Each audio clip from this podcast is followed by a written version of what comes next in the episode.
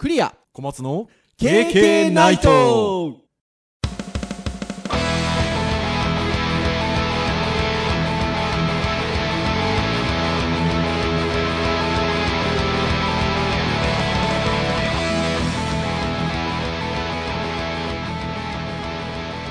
ー KK ナイト。はいということで、えー、113回第113回イーサの回ということで。えー、お送りいたしますのはクリアと。はい、小松です。どうぞよろしくお願いいたします、はいよろしくお願いします。このね110回台はですねこうもじり放題っていうね。いいですからね。そういいですからね。まあそれでもねもじれない回もあるんですが、えー、半分ぐらいはもじれますよ。はいということで、えー、イーサの回でございます。はい。い、やーもうね今日その編集会議この前にやってる時にも言われたんですがまたね声がちょっと枯れてるような感じ なってますがでもねあの全然ですよ単純にあのこの収録をする前に授業をちょっと3時間ほどやってきたので、まあ、それで若干枯れてるっぽくなってるかなっちゅうぐらいなもんでうん。全然出しづらいとかってことないんですけど小松先生前回ねちょっと鼻水がみたいなことで体調悪くていらっしゃったようですがはい。どうですかその後？体調はね、良くなりましたけど、咳が出ますね、は相変わらずね。あらそうですか、うん。なるほどですねもう喉飴ないとダメですね。そんな感じですか、うんそっかそっかやっぱりねこのあの割とこう寒くなってくる季節ということで福岡はですね意外と昨日今日とちょっと生暖かくてですねうーん。まあどうやらなんかちょうあの天気が悪くなるかなみたいなところでの生暖かい感じなんですがなんかこの間さっきあの今日授業が始まる前にスタッフさんに聞いたら明日ぐらいから急急に寒くなるんではなかろうかと。いう感じのようで、まあ、本当にあの先月なんか本当寒い日がもっと寒い日がつ続いたりとかですね。本当寒暖の差が激しいのでですね。うんなんか感覚がね、狂いますね、なんかうね。ーん体調がやっぱり狂いやすいですよね、うん。まあ、今回はウェブの回ということでターン的には、はい。まあ、何のお話をしようかなみたいなところではあるんですが、えー、Q&A のサイトってありますよね。はいはいはいはいはい。まあ、有名どこで言うと、ヤフー知恵袋さんとか、うん。他にも何かね、忘れてると思いますが、古くからある Q&A のサイトってあるんじゃないかなっていうふうに思うんですが、この度、えー、こちらは、クオーラって読むんですか？うん、じゃないですかね。?Q-U-O-R-A、クオーラじゃないかなと思うんですが、えー、これ、アメリカで、えー、2010年からサービスをしている Q&A サイトということなんですが、えー日本語版がですね、9月から、えーベータ版が公開されていて、11月14日付で、えー日本語版のサービス正式に提供開始ということで、うん。えー開始がされたと。で、先ほど言ったような、えー、ヤフー知恵袋さんとかと違うところはどこかと言いますと、えー基本的には実名制であるということですよね。うん、一応、Facebook か、もしくは Google アカウントと連携して使えるはい。という感じですねということで。すよね。もしくは、えっと、メールアドレスで登録することももちろん、あの、できはするんですが、えー実名で登録することが基本であるとはい。いうことであるということで、まあ、そこが大きくこれまでの Q&A サイトとは違うところかなというところですね。はい。ということで、こういう Q&A サイトっていうのはまあ昔からありますが、まあ今回ね、このような形でサービスが開始されたという、えークオーラ。私も小松先生もちょっとログインをしてみてるんですよね。ああ、そうですね。今日、あの、や入ってみました。はい。ね、入ってみていますので、まあそのクオーラのサイトなんかもちょっとあの見てお話もしつつ、まあそもそもそういう Q&A サイトについてのお話もできればなということで、はい。そんな感じで今日はゆるくお話をして参ろうかなということでございますので、はい。お付き合いいただければというところでございます。さて、えー、じゃあまあクオーラの話をする前に、えー、Q&A サイトについてちょっとお話をしておきたいなと思うんですけど、はい。結構ね、あの、編集会議でも申し上げてたんですが、あの、何かを検索すると、検索サイトで、その検索の結果として、まあ、ヤフー知恵袋なんかが出てくることが多いですよね。多いですね。割と上位にね。あれ、なんでしょうね。うん、多分ね、うん質問する形形式なのか、そのキーワードなのか、まあはい僕なんかやっぱそのキーワードとして何々とはっていう引き方とかをしたりするので、はい。まあそういうふうに具体的に述べているところに引っかかる場合もあれば、うん。あのね、あんまりそういうのが少ないものに関しては、割とそういう知恵袋的な質問にね、行きやすいですよね、なんかね、いや、そうですよね。なので、何かこう、直接私なんかも、ヤフー知恵袋の、ね、ページ、まあ、ホホーム、ホームページにアクセスをして、そこからなんか具体的な質問を探したりとかっていうことはしないんですけど、うん。単純にもう検索サイトで検索をすると、その検索の結果として、ヤフー知恵袋の、まあ、あの、何かのね、特定の質問のページが出てきてっていうことはありますね。うん往々にしてあって。で、あの、でもすごく、あの、そういう意味では、あの、いい、いいサービスなのかなっていうふうに思うのが、まあ、その開いたページが直接その私が例えば検索しようと思っていた情報であったりとか、何か疑問に対しての回答に直接なりうることもあれば、そうじゃない場合もあるんですけど、その出てきたものからさらにこう検索を深掘りするヒントになるようなものっていうのは結構与えてもらっていて、ああ、そうですね。うん、何がしか最終的にそのなんか探し求めていたものとかにたどり着くための、えー手段になりうることが結構多いので、うん。そういう意味ではなんかヤフー知恵袋、なかなか捨てたもんじゃないなというか、いいなという感じがしますですね。まあ、そのうん、参考にして、なんか答えてる人が、まあ、参考にしているページが見られたりとかね。うん。逆にそれしか答えが上位に来てしまうっていうことは、うん。あ、そういう風な、まあ、聞き方をしてしまったのか、もしくはう、ん。この、なんだろう、疑問に思う人だったり、答える、ブログとかに書いてる人が少ないのかなっていう、なんか一つのね、判断の基準になってそうりしますですね。ううん。だというふうに思います。まあでもあれですよね。変な話。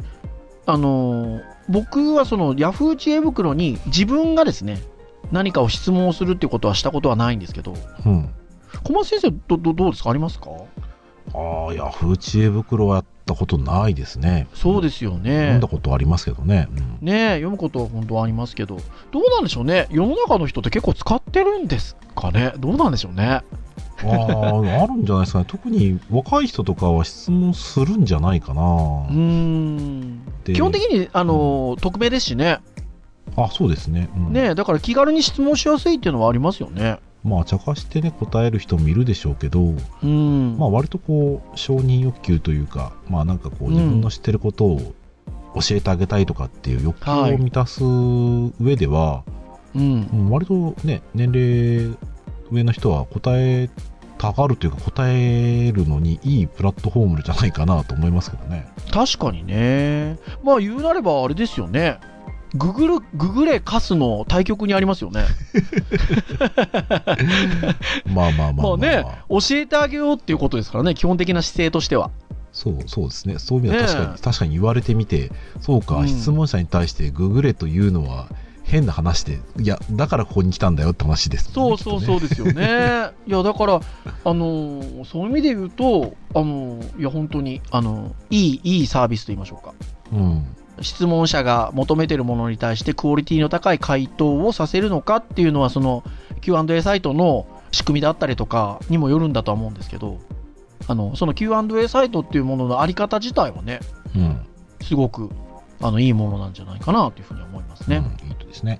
うん、でそういった中で一つのその質問に対する答えの、えっと、形を少しこうねいいものにしようっていう手段の一つがクオーラのねいわゆる実名でっていうこともそのうちの一つなのかなっていうふうに思うんですけど。うん、で、ね、このあの IT メディアさんが出してる、まあ、11月14日付の、ね、記事とかを見てると、まあ、はい。2010年に英語版スタートしたと。僕全然知りませんでしたけど、ねえ知らなかったですうねん。で実名登録は原則、まあ、はい。実名じゃなくても一応できちゃう。うん。で、えー米国のバラク・オバマ大統領、元大統領ね。Facebook CEO のシェルリ・サンドバーグさん、はい、えーウィキペディア創設者のジミー・ウェールズさんなど、えーはい各分野の第一人者、えー専門家も直接回答していると、ねえ。えー月間ユニークビジター2億人、えー半数以上が米国以外のユーザーそれでも半数以上が米国以外のユーザーっていうね。そうだからやっぱねほーという感じですけど。でもまあ、まあ、ちょっとねプラットフォームとしてねここまで流行るかどうかは置いといてはい。こう聞くと魅力はありますよね確かにね。ねこういう人が答えている場所があるだったりん。で一つは興味としてはそのなんか答えてもらえるっていう期待というよりかはそういう人がどういうふうな考え方で答えてるんだろうとかねうん。でコアラの場合そのなんかフォローができたりとかするので、うん。まあ、回答者に対してもそうだし質問内容に関してもフォローができるような仕組みがあるので、うん。そうそうだから自分がパッと見た時にこううんいろんなそのやり取り自身がまあ勉強になるでしかもねあの答えてる人がその実名であり有名な人であはいるかもしれない、はい。っていうところもあるのでそうですね。まあいまあ質の高いっていう言い方が正しいのか分かんないけどそういう答えを見ること自体はね、非常に面白いと思うんですよね。ねなんか、日本語版ね、今私も小松先生もアクセス、あの、ログインした状態になってますけれども、まあね、この、ね、バラク・オバマ元大統領とか、しえー、の FacebookCOO、シェリル・サンドバーグさん的なね、あの、日本でいうところの、はい、ちょっと、ちょっとしたこう、すごい著名な方がっていうのは、パパパッと見る限りはないですけど、うん。ただ、でもね、あのほとん全部の回答がやっぱり、えっと実名でね、回答がされていますし、あのそういう意味で言うとね、えっとこれまでの Q&A サイトのような、えー匿名での回答っていうよりは、その回答してる人自体は、えー一応自分の身分をしっかりこう、なんで明かした上で回答しているっていうことでもありますので、うん。そこはね、ある一定の、その、なんていうんでしょうかね、質の担保っていうのがされるのかなっていうのは、やっぱ思ったりしますね。うん、荒れてる感じはしないし、今んとこね、うん、なんかね、その、誰かをとっちめてやろうみたいな感じの書き込みも、今見た感じだとあんまりないですね。すね。うん。あとは、その9月末ぐらいから日本語のベータ版公開していたということで、まあ、今回、2ヶ月ぐらいかな、だから、11月の14日から正式版ということで、まあ、これまでの数ヶ月間で、医師やソフトウェア開発者、編集者など、さまざまな分野の専門家から質の高い回答が寄せられたという、まあ、えっと、ところで、えっと、正式版公開ということなんですけど、ひょっとしたらあれなのかもしれないですよね。ちょっとそのクオーラの運営側の方で、少しそういうちょっとこう、なんて言うんでしょうね。ある程度、その、専門家の方にお声掛けをして回答してもらったりってこともしてるのかもしれないですよね。うん、そうですね。最初に選んでねそう。すね。っていうところで、回るだろうという見込みが取れたのかっていうところで、正式版のリリースというところじゃないのかなというふうに思いますね。うん、なので、まあ、うんあのー単純にここだけのプラットフォームとして、はい面白くなる可能性もあるけど、まはい。あ、ネットですからね、あのうん。そういうやり取りだったり、質問、回答そのものが注目されて、まあ、うん別のね、メディアで取り上げられてっていうことは、ありそうな気がしますけどね。うん。うん。なんかそのツイッターとかでね、盛り上がったことであったりとか、はい。YouTube で盛り上がったことがこうテレビで取り上げられたりするような形で言うと、うん。まあ、媒体こそ違えど、まあ、ここでのそのやり取りが注目を浴びるようなものが今後出てくる可能性はまうんああるのかもしれませんよ。そうですね。あるのかもしれないですね。ただ流行るか流行らないかよくわかんないですね、これ見てる感じだと。わかんない。まあ、その辺の話はちょっと最後に、まとめのあたりでしたいなとは思うんですけど、そうですね。で、せっかくなんで、ちょっと二人ともログインをしてるので、なんか気になる質問とその 答え的なものってあるのかなーっていうのをちょっとちょいちょいといくつかつまんでいければなとは思うんですけど。あ、これであれなんですよね。最初にログインをするときに、まあ Google だったり Facebook だったり、まあメールアドレスでも登録できるんですけど、10個ぐらいね、トピックを選ぶんですよね。うん。あの自分が興味のあるね。そうですね。そうすると、基本的にはその選んだ10トピックを中心とした質問が、まあ、注目の Q&A とか、新着の質問とかっていうことで、まあ、見れるようになっていて。おそらくそれに近しいことが出てるとは思うんですけどね。近しいの出てますね。うん多分だから僕と小松先生で出てるものが違う可能性がありますよね。うん、そうですね。トピックをね、選ん違うものを選んでれば。僕ね、音楽とかも選んだので、音楽系のやっぱ質問とかたくさん出てますし。音楽系は全然出てないですね。そうですよね。まあでもウェブデザインとかは選ばれましたか？ああ、はい、選びましたよ。うん、僕も選んだので、そのあたりはやっぱ出てますよね。うん。例えばちょっと僕一個言いましょうか。はい。僕音楽選んでるんで、はい。AKB 処方はやりすぎだと思いますかって質問がね、ああ、上がってますよ。まあ、僕、まあ、変だとは思いませんけどね、別に。ねえそれに対しての回答がやっぱ3件うん。来ててですね、一番いいであろうという回答として上がってるものはすごい細かく書いてあるので、ちょっとここでね、言う言うにはっていうのがあるので、もしちょっと興味がある方はね、あの、クオーラ、ログインしていただいて、見ていただければと思いますが、まあ長くね、あの、それなりの専門の方が回答していただいていらっしゃるものもあありますし、まあ、もう淡白に、まあ思わないこともないけど、他にもたくさん悪いビジネスモデルはあるんで、これだけを取り上げる意味があるかどうかわかりませんなんて回答もありまして。いやー、意外と投げやりだなと思いながら。まあでもそのね、匿名じゃなく実名で回答されてるので、うんまあそういう思いで回答されてるっていうこともあるんでしょうけれども。本当回答がありますね。はい。結構ね、面白いですよ。AKB 情報が何を指してるのか分かりませんが、なんてね、感じで。握手のために複数枚の CD を買うっていうことに関してであれば、まずはコメントしますみたいな感じで書いてる方もいらっしゃいますし、うん。ね、いろいろな回答の仕方がありますね。まあ、だからねうん、これそのものを、まあ、自分当事者としてやるのは、僕、それなしに面白いなと思うし、はい。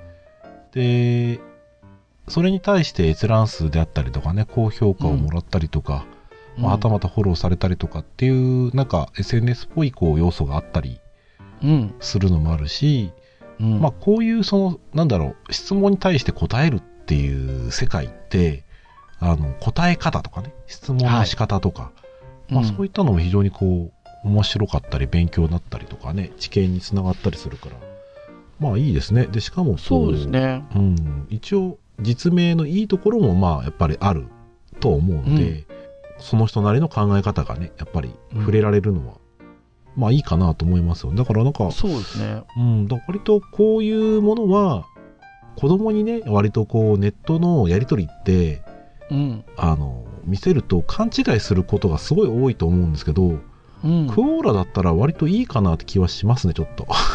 そうですねう。ん。なんかね、面白いのもありますよ。ヤフー知恵袋とクオーラの違うところは何ですかとかね。うん。僕も最初そこに入った瞬間に一番最初に思ったのはそれですよ。ねえ。まあそういう質問って、あの、バーって一覧でまず注目の Q&A で出てるので、あの、そのトピックをね、クリックすると、あの、たくさん回答が得られてるものをこう閲覧できたりとかするんですけど、その最初に一覧で並んでるところで、これどうなんでしょうね。一番なんか、あの、高評価が上がってる答えとも、最新の答えが上がってるっても限らないんですよね。その、うんえっと、一覧のところに出てる答えっていうのが。で、ヤフー知恵袋とクオーラの違うところは何ですかに対して、一覧のところで出てるやつは、知恵袋はなんかダサい。クオーラの方がかっこいい。みたいなことが書いてあるんですけど。あ、じゃあこれが一番高評価なのかなと思えば、中を見るとですね、そうでもなくてですね、うん。この辺はね、なんかどういうロロジックがあるのかなーっていうのはちょっと思ったりはしますね。まあね、だから閲覧、閲覧数なのか、その答えの数なのか、まあなんか重み付けしてるんでしょうね、何かしら。ねしてるんでしょうね。なんか小松先生気になる質問とか、逆に回答とかあったりしますか？まあ普通に読みたいものはありますけど、幅広いですね。なんかその、幅広い広い。史上最高のサッカー選手は誰ですかとかね。なるほどね。この、そのあたりの投げかけはでも盛り上がり感じですよね。うんだからね、答えやすい質それぞれが問はね。答える感じはありますね。で、前にあったような、うん多分、勉強は何のためにするんですかとかっていうのは割と答えたくさんつきそうな気がしますね。そうですよね。うん、はあの別にトピックの中でなんか哲学みたいなこととか選んだりはしてないんですけど、なんか結構ね、それ、そんなような感じの質問とかも出てきてますよ。うん。世の中不公平だと感じることにはどんなことがありますか？みたいなね。うん。それに対するこう一覧のなんかこう取り上がっあの表に出てるものだというと公平だと思えるものが思いつきませんとかね。回答したされてね。答えになってないけど、まあ質問の真理っちゃ真理ですよね。ねえ生まれながらに格差はあるとかね。ただ不完全不公平の上に人生は成り立っていると認めて楽しみたいみたいなね。うん。なんかね哲学っぽいの。あったりとか。まあでもネットにおいてはね、僕感じるのは往々にしてその、自分なりにわからないことをきちんと言語化であったりとか、そのはい、理屈立てられるのってうん。気持ちいいと思う人多いと思うんですよ。うん。そう、だからネット弁慶じゃないけど、ネットでこう、すごくね、あの、いろんな理屈を展開してくる人って、やっぱね、楽しいと思うんですよ。うんで、しかもこう、自分なりに負にストンと落ちるね、はい。あの、回答だったり、言い回しだったり、理屈だったりっていうのはう、ん。やっぱりね、その人の、その、考えのね、一端になったりすると思うんですよ。はい。で、僕らなんかやっぱそういうのってね、あの、ネットがなかった時は、その先生のちょっとした言葉だったり、まあうん。本だったりするところが一つ自分の考えの基準になったりしたりしたんですけど、うん。まあ、こういうところでのその積み重ねがね、多分自分の理屈の根源になっちゃったりするんだろうなっていうのはちょっとね、いいとこあり悪いとこありで、あそういうふうに感じますよね、すごい。いやでもねいや本当そうですよいやー、なるほどな。これでもちょっと見てて面白いな、やっぱり。面白いでよ。すよ私映画っていうカテゴリーっていうかトピックも設定したんですけどそしたら映画館で食べるポップコーンが美味しく感じるのはなぜですかとかね ありますよ映画が面白ければその面白かったという思い出がポップコーンの味にも波及し逆に面白くない場合にはポップコーンの存在がその退屈な時間を過ごす良い助けになるからではないでしょうか、ね もう今、なるほどなって言うと、おほんまかいなっていう。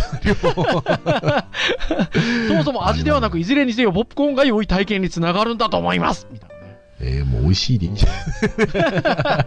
まあ人それぞれで価値観があっていいですよ、ね。まあでも。ね、いや、でもなんか面白いなーって、なんかね、こういう回答をする人がいるんだなーっていうふうに思えば、ちょっとね、やっぱ面白いですよ。うん。ん。それをね、ちゃんと自分の、なんていうの？身分を明かした上で、うん。実名でね、どういう、どういうことをしてる人ですみたいな、その属性が書いてある場合もありますので、そうですね。例えば名古屋でポッドキャストやってる人、自分ですとかっていうのがちゃんとこう、肩書きが入ってたりしたりもするので、うん。そうですね。ああ、そういう方がそういう形で答えてんだっていうね。そうで、その人のところをね、クリックすると、その人の回答が全部見れたりとか、見れたりしますもんね質問が見れたりとかね、うんフォロワーとかフォローの数も見れたりするので、そうそうそうそう。ああの、だからある種、ちょっとこう、SNS 的な要素がね、入ったうん Q&A サイトですよね。うん、そうですね。ん。っていうところかなっていうふうに思いますが。はい。どうですかね？小松先生があの、ちょっと編集会議の時に取り上げてくださってた、あの、質問がありましたけど。えーもしクオーラが日本で流行らないとすれば、その理由とはっていうの これ結構あれついてるんですか？回答は。これ6件ほどついてますね。あ本当ですか？今今の時点で。はい。うんどんなものが上がってますか？えっ、と、割と淡白なところで言うと、えーはい質の高い回答が揃わない。まあそうですね。Q&A サイト Q&A サイトなんでね。そこは大きいですよね。それから、えっ、と、クオーラを知らない。まあ、ああこれはでもね僕私たちねたまたま IT ニュースを見てうん。14日の日にね、そういうのがあの正式オープンしたっていうのが分かったからアクセスしてますけど確かにね。一般の方はね、一般の方と言いましょうか。だからこの KK を聞いてくださってる方はこれを聞くことで初めて知る人も多いかもしれないですね。まあ、そういう人が多いかもしれないですね。ねえ。まあ、これはなんか僕はちょっと違う気がするんですけどね。まあまあまあまあまあ。うんえーっと、あとは、えー日本語では話をする人々はかなり前からハンドルネームやニックネーム、匿名で他人について発言することになりとり、本名で、えー本音で出すことに慣れていない。実名らしいクオーラになれることに時間かかり流行らないと思います。なるほどね。これね、わかる気がしますよね、ちょっとね。うん、そうですね。ちょっとわかる気がしますね。そう、だから、この辺の話も結局その、じゃあね、前、昔からある話ですよ。匿名がいいのか、ね、実名がいいのかって話だと思いますけどね。。うんで匿名は匿名でやっぱりいいとこありますよね、そこはね。いや、だと思います。うん。ね、気楽に答えられて、あんまりこうね、実名では答えたくないけど、あの、匿名だったら気軽に答えられていいや。そう。で、いいまうんうんで、いい加減な答えする人もいるし、うん。ね、真面目に答えてくれる人もいるっていうところで言うと、うん数は多い気がしますよね。そうですよね。で、数が多ければ、ひょっとしたら質問した側も、あの、その中にこ、ね、自分なりの答えっていうのを見出しやすいかもしれないですよね。うん。ただまあ逆に試される部分もあって、うん。あの、やっぱり、その、匿名ゆえに、うんその信頼性のない答えを出す人もいるっていう可能性も考えなきゃいけない部分もあるので、はい。そこはちょっと年齢だったりリテラシーの量によって、良くもあり悪くもありっていう風になっちゃいますよね。そうですね。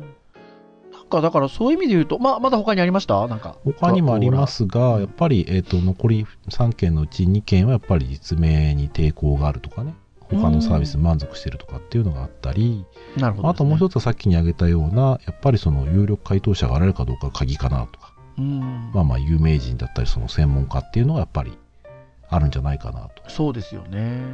まあただ中国版のクオーラみたいなのがあるらしくて、そことやっぱりレベルの高い質問と回答がニュース記事になることもあるとか。ほう。だから、ハマればっていうところですよね。で、まあ、やっぱり今、小松先生おっしゃってくださってましたけど、その、匿名は匿名なりのいいところがあるし、うんあの、実名は実名なりのいいところがあるっていうところで言うと、ひょっとしたら、こう、集まってくる人であったりとか、あの、質問の、な質質じゃないの、なんて言うんだろうな。違うのかもしれないですね。と思います。実名のうん Q&A サイトに求めるものと、匿名の Q&A サイトに求めるものっていうのが違っているのかもしれないですよね。うん、そうですね。特にうん人に対しての質問だったり、人に対しての回答、その人の回答、その人の質問を見たいっていうのがね、ちょっと今までにないはい感。じはしますよね。うん。だからなまあ、昔からそういう文化はありつつ、SNS や実名性のもので、うんなかなかやっぱり実名性ゆえに根付かないものが多かったと思うんですよ。うん。ただこういう鳴り物入りでね、日本に来て、はいもし定着すれば、僕はもしかしたらこの Q&A のね、実名のサイトとしては、うん。面白いな。なんかこう、いや、うんこれはこれでなんか一。つ、一つ勉社会勉強になるプラットフォームとして、すごくいい気がしてきました、ちょっと。いや、あの、SNS、まあ、Facebook だったりも実基本実名ですけど、まあ、のところでいいのは、その、何がしかのものに対しての投稿であったりとか、コメントがあったりした場合に、その、その人がどういう人だろうかっていうのが分かっていて、えっと、うんそれに対しての投稿だったりコメントっていうことであればっていうところで腹落ちがする部分であったりとか、あの、そんなようなところはやっぱり実名ゆえにあるじゃないですか。うん。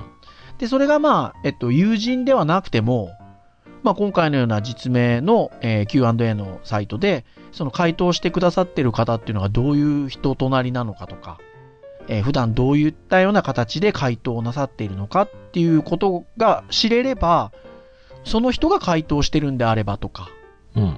みたいな安心感だったり、見方っていうのはやっぱできますもんね。ああ、そうですね。ね闇雲にねされてもね。違いますよね、ちょっとね。だから、匿名でってなると、お前どこの誰が言ってんだみたいなところもあるじゃないですか。うん。うん。だから、うん。まあうん、だから、いい点もあるところはありつつ、うん。やっぱり今までその匿名性ではない魅力はちょっとありますね、確かうにね。ん、ですよね。そうですね。回答の重みみたいなものは、その人の今までのね、答えてきた内容だったり、その人のバックグラウンドが何,、何かによって、納得もしたり、反論もしたりっていうところはんありそうですね。うん。そこの判断基準が匿名のものに比べるとししやすいっていうのは、あの、まあ実名のものってね、これまであまり目立ったものはなかったので、うん。ちょっと期待したいところかなっていう気はしますね。うん、そうですね。うんなので、まあぜひぜひ、まあ皆さんもね、今日聞いていただいている皆さんも結構知らなかった人の方が多いんじゃないかなと思いますが、はい。まあ先ほども言った通り、Facebook のアカウントや Gmail アカウントでも、あのログインできますし、まあメールアドレスでそれ用に登録をしてログインをすることもできますので、まあちょっとね、覗いてみていただいたりとか、場合によっては質問してみていただいたりとか、されると、ちょっと面白いんじゃなかろうかとはい。いうところでしょうかね。そして、こう、果たして流行るのか。そうではないのか。はい。えー、見守っていければなと、思っております。はい。はい。というところで、以上といたしましょうかね。はい。えー、KK ナイトは毎週木曜日に配信をいたしております。公式サイト、KK の公式サイトをアクセスをしていただけますと、直接プレイヤーがそこにありますので、もうそのまま聞けちゃいますと。ポッドキャストっていうものがどういうもんかわからんぞという人は、そういう形で気軽に聞いていただければと思いますし、えー iTunes ストアなどで購読登録をしていただけますと、まあ、最新版が配信された際に自動的に端末にダウンロードされますので、まあ、好きなタイミングで、えー聞いていただけるということでございますので、ぜひね、あのーもう113回でございますが、まあ、113回もあれば、何がしか皆さんご興味のあるテーマでおしゃべりをしているものもあろうかと思いますので、まあ、そういう興味があるものだけ聞いていただいて、もう全然構いませんというか、望ましいことでございますので、聞いていただいてですね。何分ね、私どもね、幅広いっていうか ですね一応ターンとしては、ウェブ、えー教育、えーハード、ガジェットが、まあ、大きな柱なので、まあね、ウェブに興味があっても、ハードガジェット興味ないとかね、教育は興味あるけど、みたいなのがね、あるとは思うので、まあ、あの、ご興味のあるもので聞いていただいてもう最近ね、よくね、あの、リアルで会う人にね、聞いてますとか言われるんですよ。もっと言ってよ、みたいなね。でもね、今日、今日もそれ言われたんですけど、でもなんかね、ながら聞きする、できるのがいいですねって言われました。あこれなんか僕らね、割とそこは目指してるところなんで、いや、いや、いいんじゃないかなっていう。なんかそういう気軽に聞けるのがなくて、YouTube とかも流す時があるんですけど、10分ぐらいで終わっちゃうんで、なんかそう、このぐらいなんか30分、40分ぐらいの長さっていうのがちょうどいいですって言われましたけど。あ。ああ、なるほど。そういうの、はいニーズには応えてますね。はい。ということです。まあぜひそんな感じでお聞きいただければなと思っております。はい。では、以上といたしましょうかね。えー本日お届けをいたしましたのはクリアと。はい。お松でした。それでは次回、いいよ114回の配信会でお会いしたいと思います。それでは皆さん、さようならさようならいいよいいよ